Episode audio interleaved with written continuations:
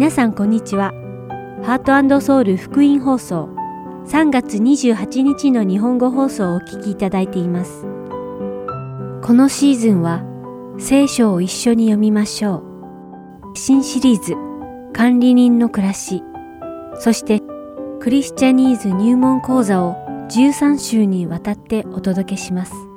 では、聖書を一緒に読みましょうをお聞きください。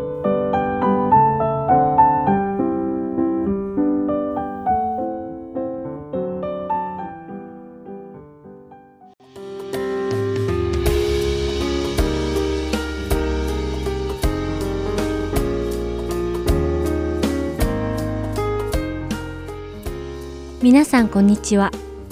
聖書を一緒に読みましょうのお時間です。お相手はダイヤモンド優子がお送りします。皆さんは普段クリスチャンに囲まれた生活をしているでしょうか？それともクリスチャンでない人の方が多い環境で生活されているでしょうか？おそらく近所や会社、学校など皆さんのコミュニティにはクリスチャンでない人の人が多いかもしれません。では、そのようにクリスチャンでない人たちと普段どういう会話をしますか？世界の興味深い話や流行の話をしますか？おそらくいろんな話をすると思います。では、皆さんはクリスチャンとして神様の見前に立った時、後ろめたかったり、恥ずかしいことを話したりすることなんてありますか？そうではないことを祈ります。コロサイ人への手紙4章5節から6節では、クリスチャンでない人たちとどのように話すべきかが書かれています。外部の人に対して懸命に振る舞い、機会を十分に活かして用いなさい。あなた方の言葉がいつも親切で、塩味の効いたものであるようにしなさい。そうすれば、一人一人に対する答え方がわかります。ここで言う外部の人とは、教会外にいる人たちのこと、すなわち、まだイエス様を知らず、この世に属している人々のことを指しています。聖書は外部の人に対して、懸命に振る舞うように言っています。これはつまり神様の身旨に従うようにということです。そして私たちがクリスチャンでない人と付き合いをするとき、私たちがその人にキリストの命について伝えることができるように神様に祈り、せっかくの与えられた機会を無駄にすることがないようにしなさいと教えているのです。そして私たちの会話はいつも親切と恵みにあふれた言葉を使い、食べ物に正しい分量の塩を使うように、正しい言葉を正しい時に使う必要があります。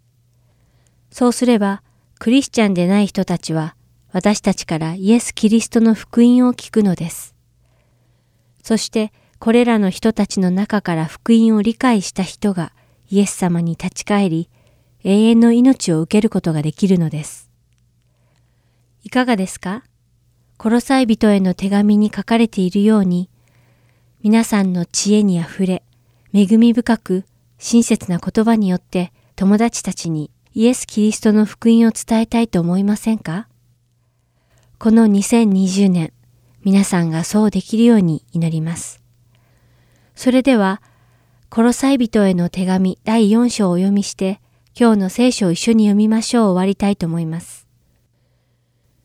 主人たちよ、あなた方は自分たちの主も天におられることを知っているのですから、奴隷に対して正義と公平を示しなさい。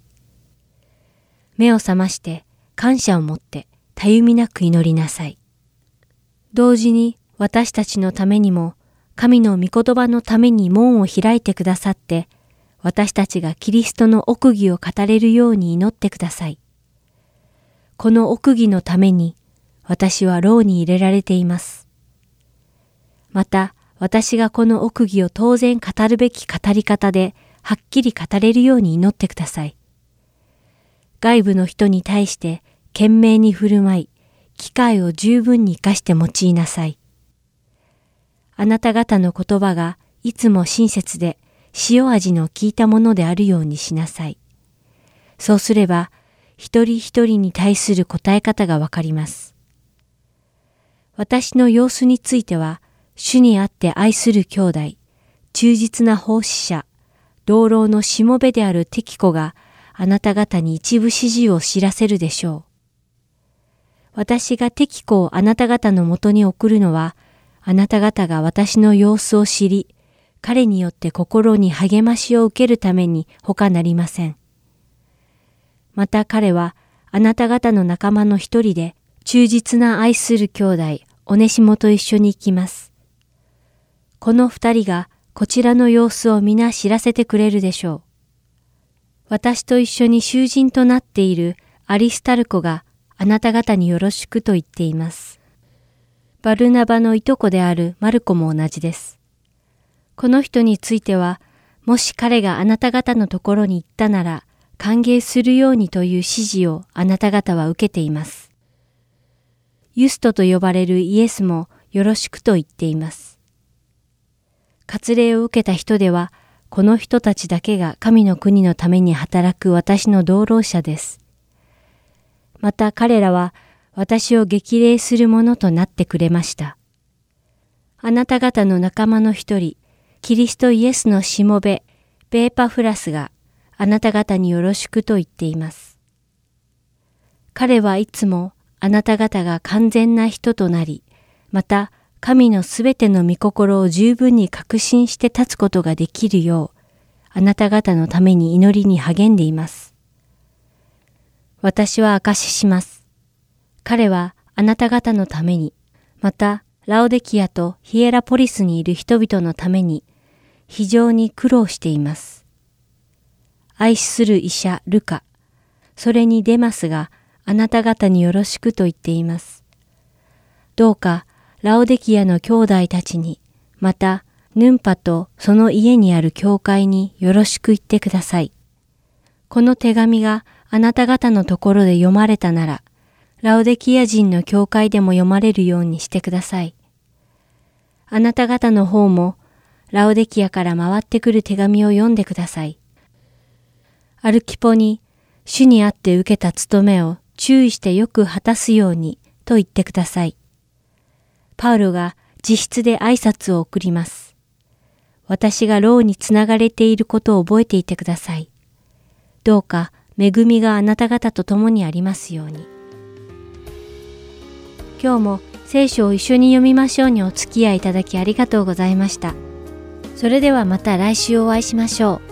う。お相手はダイヤモンド優子でした。さようなら。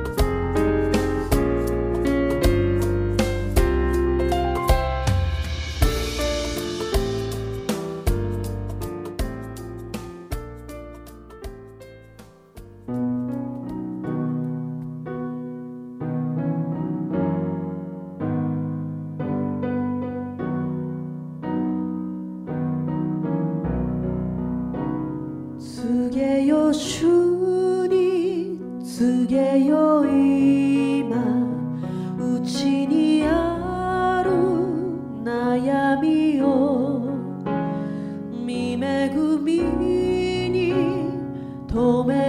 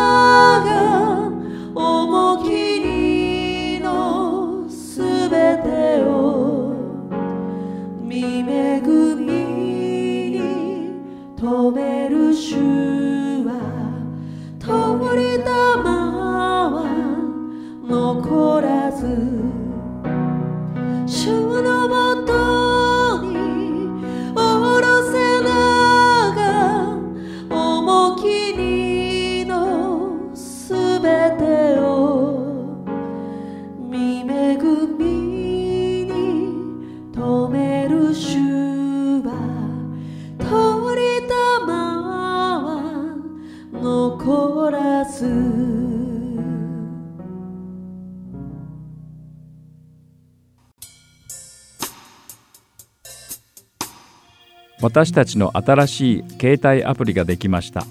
どうぞ Heart Soul Gospel Ministries のアプリを Play Store または App Store からダウンロードしてください。今週のプログラムや過去のプログラムを聞くことができます。Android 携帯や iPhone で Heart Soul またはアルファベットで HSGM と検索してください。ご質問がありましたら電話または E メールでご連絡ください。電話番号は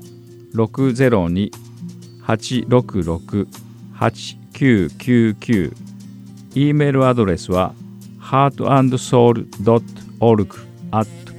gmail.com です。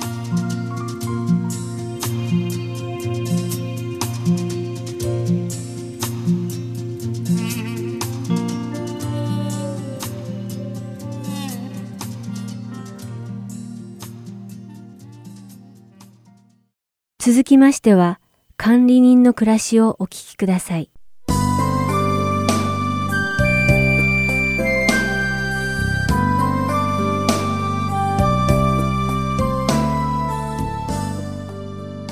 皆さんこんにちは管理人の暮らしの時間です今日も皆さんと一緒に神様が私たちに託されたこの世の財をどう管理していけばよいのかを聖書の御言葉を通して学んでいきましょ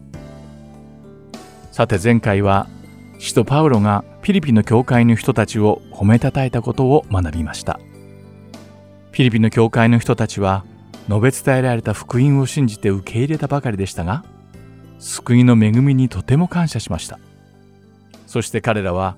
その救いの恵みが、使徒パウロによって、さらに多くの人々に述べ伝えられるために、支援の贈り物をしたのです。それを受け取った使徒パウロは、ピリピの教会の人たちの心遣いにとても喜びました。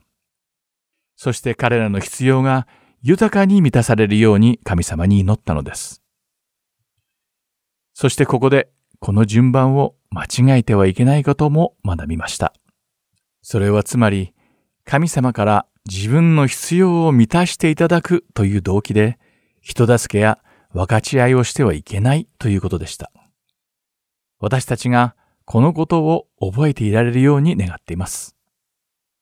さて、今から19年前の2001年にラッセル・チャンドラーがアメリカの宗教を変えていく力という本を書きました。その本の内容は、もしすべての教会の信者が収入の10分の1を寄付したとしたら、その増額分で世界中の最もひどい貧困状態をなくすことができる。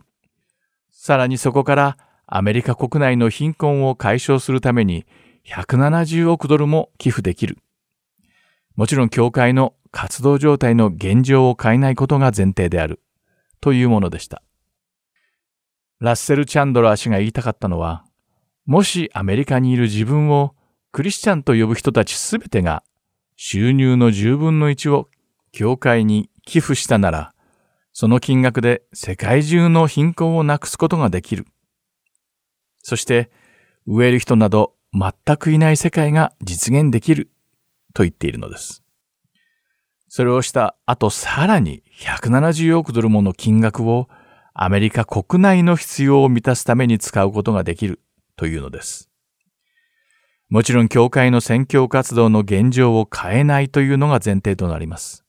もしこれが本当なら、とても驚くべきことです。アメリカ国内のクリスチャンによる教会への寄付だけで、世界中の貧困や飢餓をなくすことができるというのです。つまりラッセル・チャンドラー氏は、この数字を示すことで、いかにアメリカのクリスチャンが十分な寄付をしていないかという事実を指摘しているのです。バーナーグループというクリスチャンのアンケート会社による様々なアンケートの結果によると、アメリカのクリスチャンは収入のたった3.4%しか献金していないというのです。またアメリカの福音派の教会で実際に11献金をしているのはたったの12%だとも発表しています。使徒の働きの書には、初代教会では会員が必要に応じて自分たちの財産を分かち合っていたことが書かれています。したがって当時の教会には貧困で苦しむ人がいなかったと聖書は述べているのです。イエス・キリストを救い主として受け入れ、その証として精霊を授かった彼らの価値観は変わってしまったのです。そして価値観の変化は行動にも変化をもたらしました。使徒の働きの中に出てくる貧しい人という表現は何かが足りていない人を意味しています。言い換えるなら何かの助けを必要としているクリスチャンということになります。そして初代の教会では会員の誰かに何かが必要であれば、他の会員が自分の財産を分け合ってその必要を満たしていました。もちろんこれは、ある教官の会員が75インチのテレビを持っていなかったので、他の会員がお金を集めてそれを買ってあげた、などということではありません。またあなたが高級車を持っていないので、教会の誰かがそれを買ってくれるということでもないのです。これはあくまで生きていく上で必要となる基本的な衣食住の必要を満たしてくれるということなのです。では私たちが生きている現代の教会はどうなのでしょうか？皆さんが通っている教会はどうですか？教会の中に貧しい人はいないでしょうか？先ほども言ったように基本的な衣食住が足りていない人のことです。日々の暮らしが大変だという人はいますか？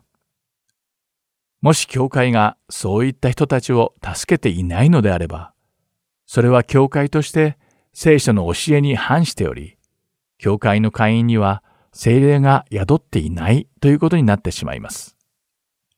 そのようなことがないことを願っています。さて、今回で最終回となってしまったこの管理人の暮らしですが、皆さんと3ヶ月にわたって聖書の御言葉を学んできました。その中で皆さんにはどのような変化が起きたのでしょうか資産や財産に対する価値観は変わりましたかもしそうなら神様はなぜあなたに今ある財産を委ねてくださり、神様は最終的にそれを一体どのようになさりたいのでしょうか？その答えは見つかったのでしょうか？私たちが財産をどのように使うべきかというのは、人に施しをするかしないかなどという単純なことではありません。基本的な問題は、私たちが精霊の御臨在の中で生きているかどうかということなのです。私たちは精霊が見ておられることを私たちも一緒に見ているのでしょうか。精霊が考えておられることを私たちも一緒に考えているのでしょうか。そして精霊がおっしゃることを私たちは行っているのでしょうか。コリントビテへの手紙第2の第9章の7節を読んでみましょう。そこには、一人一人嫌々ながらではなく、強いられてでもなく、心で決めた通りにしなさい。神は喜んで与える人を愛してくださいます。とあります。この聖書の御言葉は、あなたにとってどんな意味があるのでしょうかそして一体なぜ神様は、喜んで与える人を愛してくださるのでしょうかまた、どうしたら喜んで与えることができるようになるのでしょうか？コリント人への手紙第2の第9章の7節に書かれているように、いやいやながらとか、強制されたから与えるのであるのなら、それは喜んで与えたことにはなりません。もし誰かが、うーん、本当はあげたくないんだけど、体裁が悪いし、かわいそうだし、なんか罪悪感を感じるからあげるよ。などというのは、全く喜んで与えていることにはなりません。ではもし、わかりました。じゃあ、今回はたくさんあげましょう。欲しい人は私のところに来てください。というのはどうでしょうか？一見すると喜んで与えているように見えるかもしれませんが、これも聖書に書かれた喜んで与えていることにはならないのです。コリット人第2の第9章の8節から9節を読んでみましょう。そこには、神はあなた方を常にすべてのことに満ち足りて、すべての良い技に溢れるものとするために、あらゆる恵みを溢れるばかりに与えることのできる方です。この人は散らして貧しい人々に与えた。その義は永遠にとどまると書いてある通りです。とあります。つまり、喜んで与える人には、自分で親切なことをしているという自覚がないのです。それは、私たちが考える道徳的な観点から見て親切な行動をしようとしているからではなく、神様の働きの一部を喜んで担わせていただいていると考えているからなのです。このような人が貧しい人や助けが必要な人の必要を喜んで満たすのです。要するに喜んで与える人とは、神様が見ておられることを一緒に見ている人なのです。そしてこのような人たちは、神様は貧しい人や困っている人を憐れんで助けてくださるということが分かっているのです。喜んで分け与える人は、神様がその人に委ねてくださった財産を神様の身胸が示されるところで分け与えるのです。このような人を神様は喜ばれ、また、このような人は神様が賛美を受けることに喜びを見出すのです。このような人が施しを行う目的は、この世の人のものとは違っています。自分の義や喜びのためではなく、神様の義と喜びのために行うのです。ですから、神様はこのような人を愛し、豊かに満たしてくださるのです。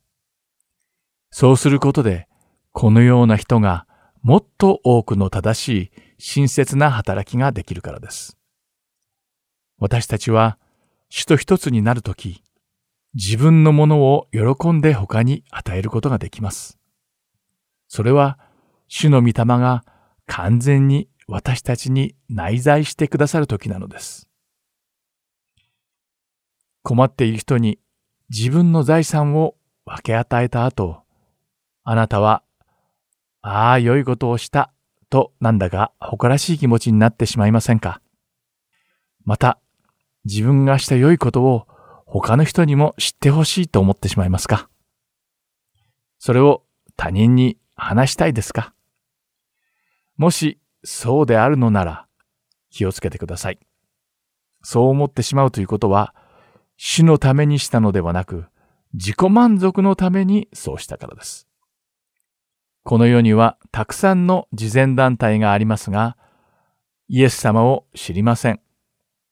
したがって、こういった慈善活動はまさに自己満足のためなのです。私たちクリスチャンの慈善の目的は決してそうであってはならないのです。クリスチャンが何かを人に与えるときは、それは完全に神様の栄光と皆を高く上げるためでなくてはなりません。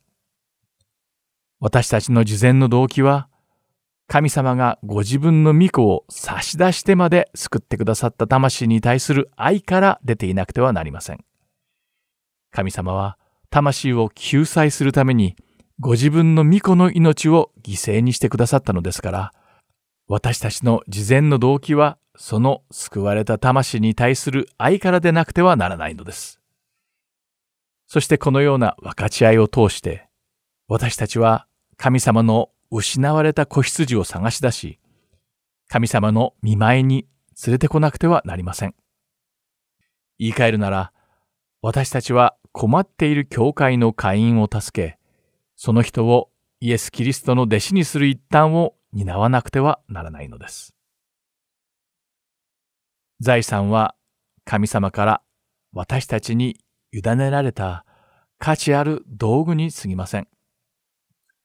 ですから、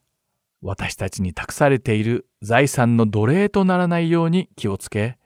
神様の御国に栄光を期すためにそれを使っていきましょう。長い間お付き合いいただきありがとうございました。管理人の暮らしは今回で終わりです。またどこかでお会いしましょう。お相手は横山まさるでした。さようなら。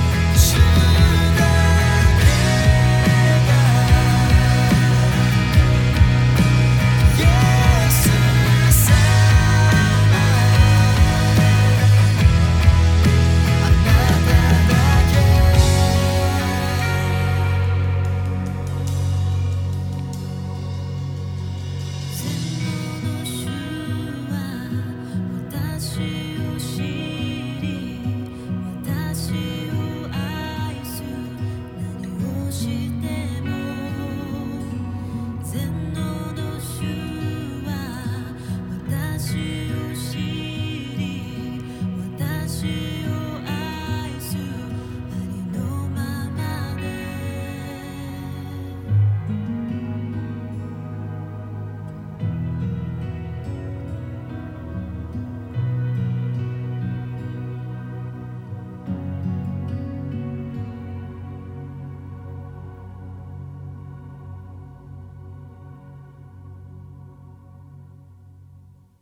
次はクリスチャニーズ入門講座をお聞きください。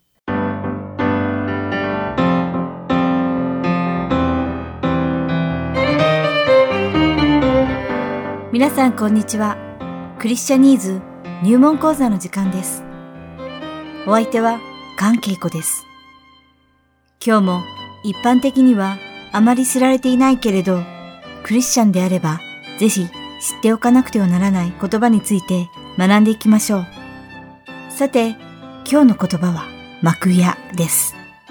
一般的な日本人の会話にはほとんど登場することのないこの幕屋とは、垂れ幕の幕に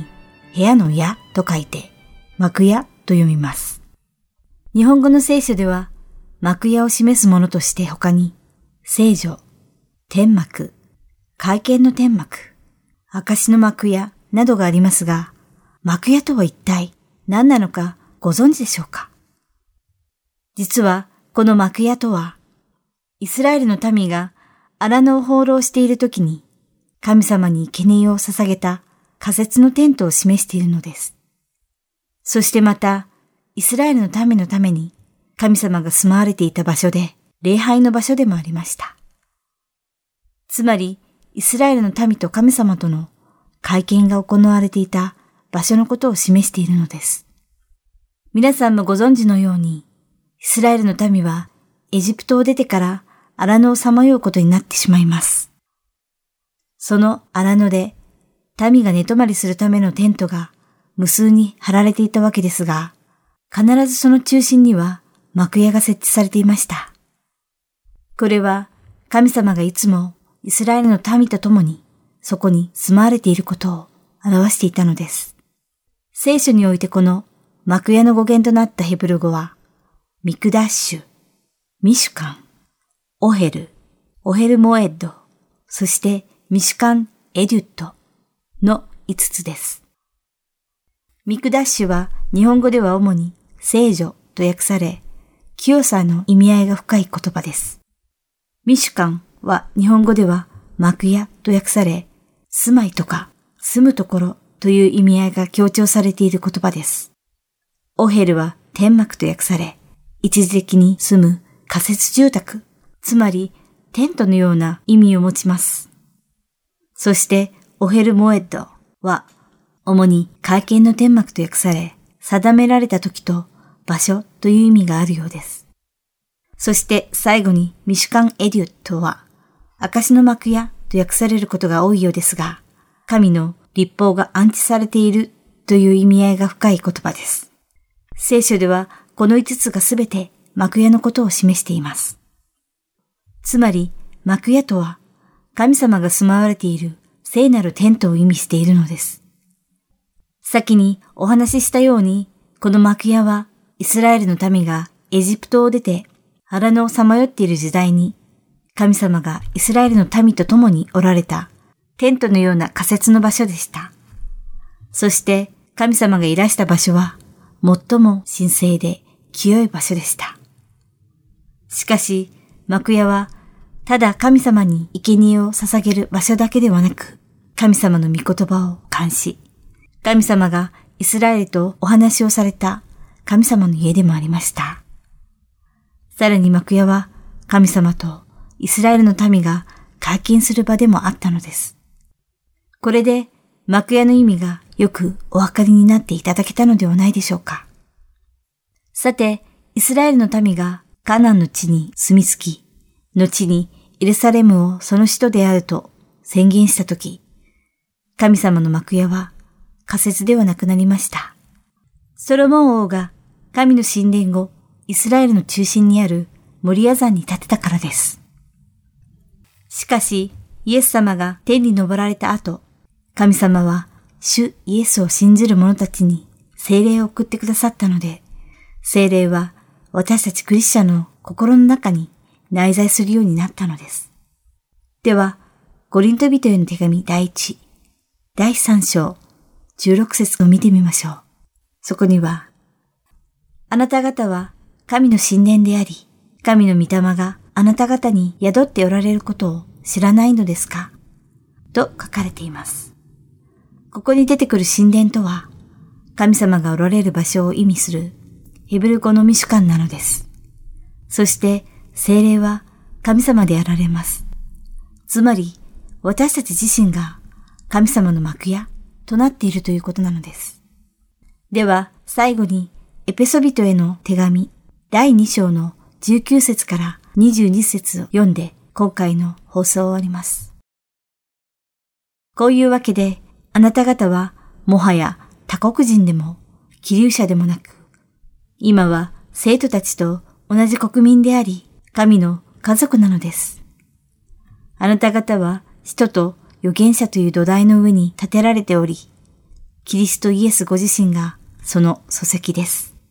この方にあって組み合わされた建物の全体が成長し、主にある聖なる宮となるのであり、このキリストにあってあなた方も共に立てられ、御霊によって神の見住まいとなるのです。とあります。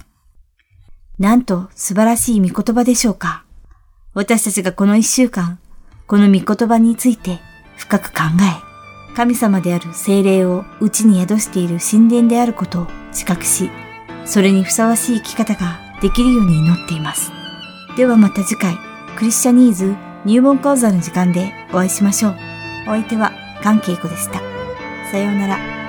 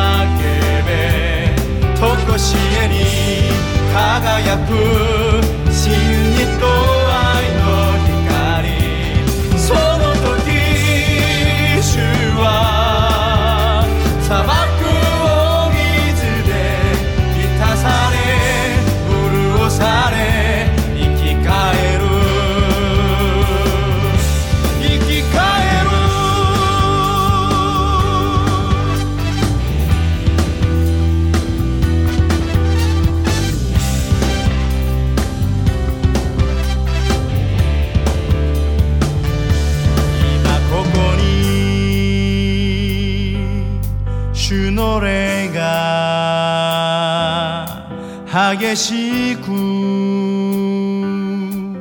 望まれ力火のように熱く注がれるすべての汚れ焼き尽くさ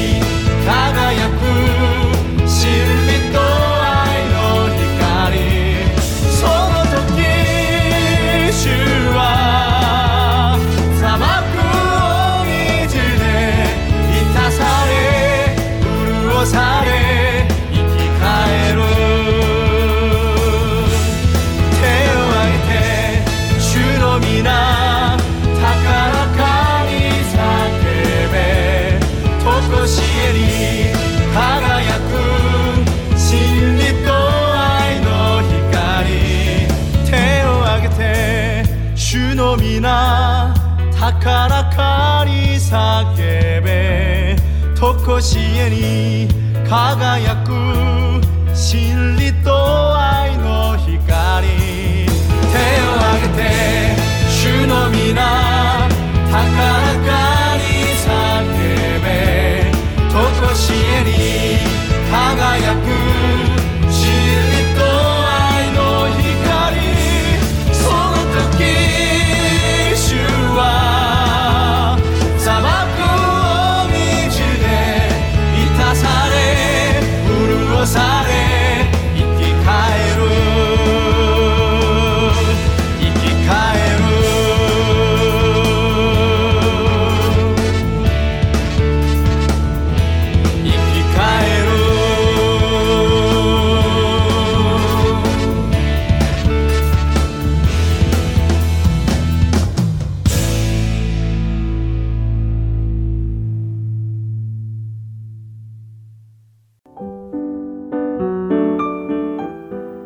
放送はいかがでしたか？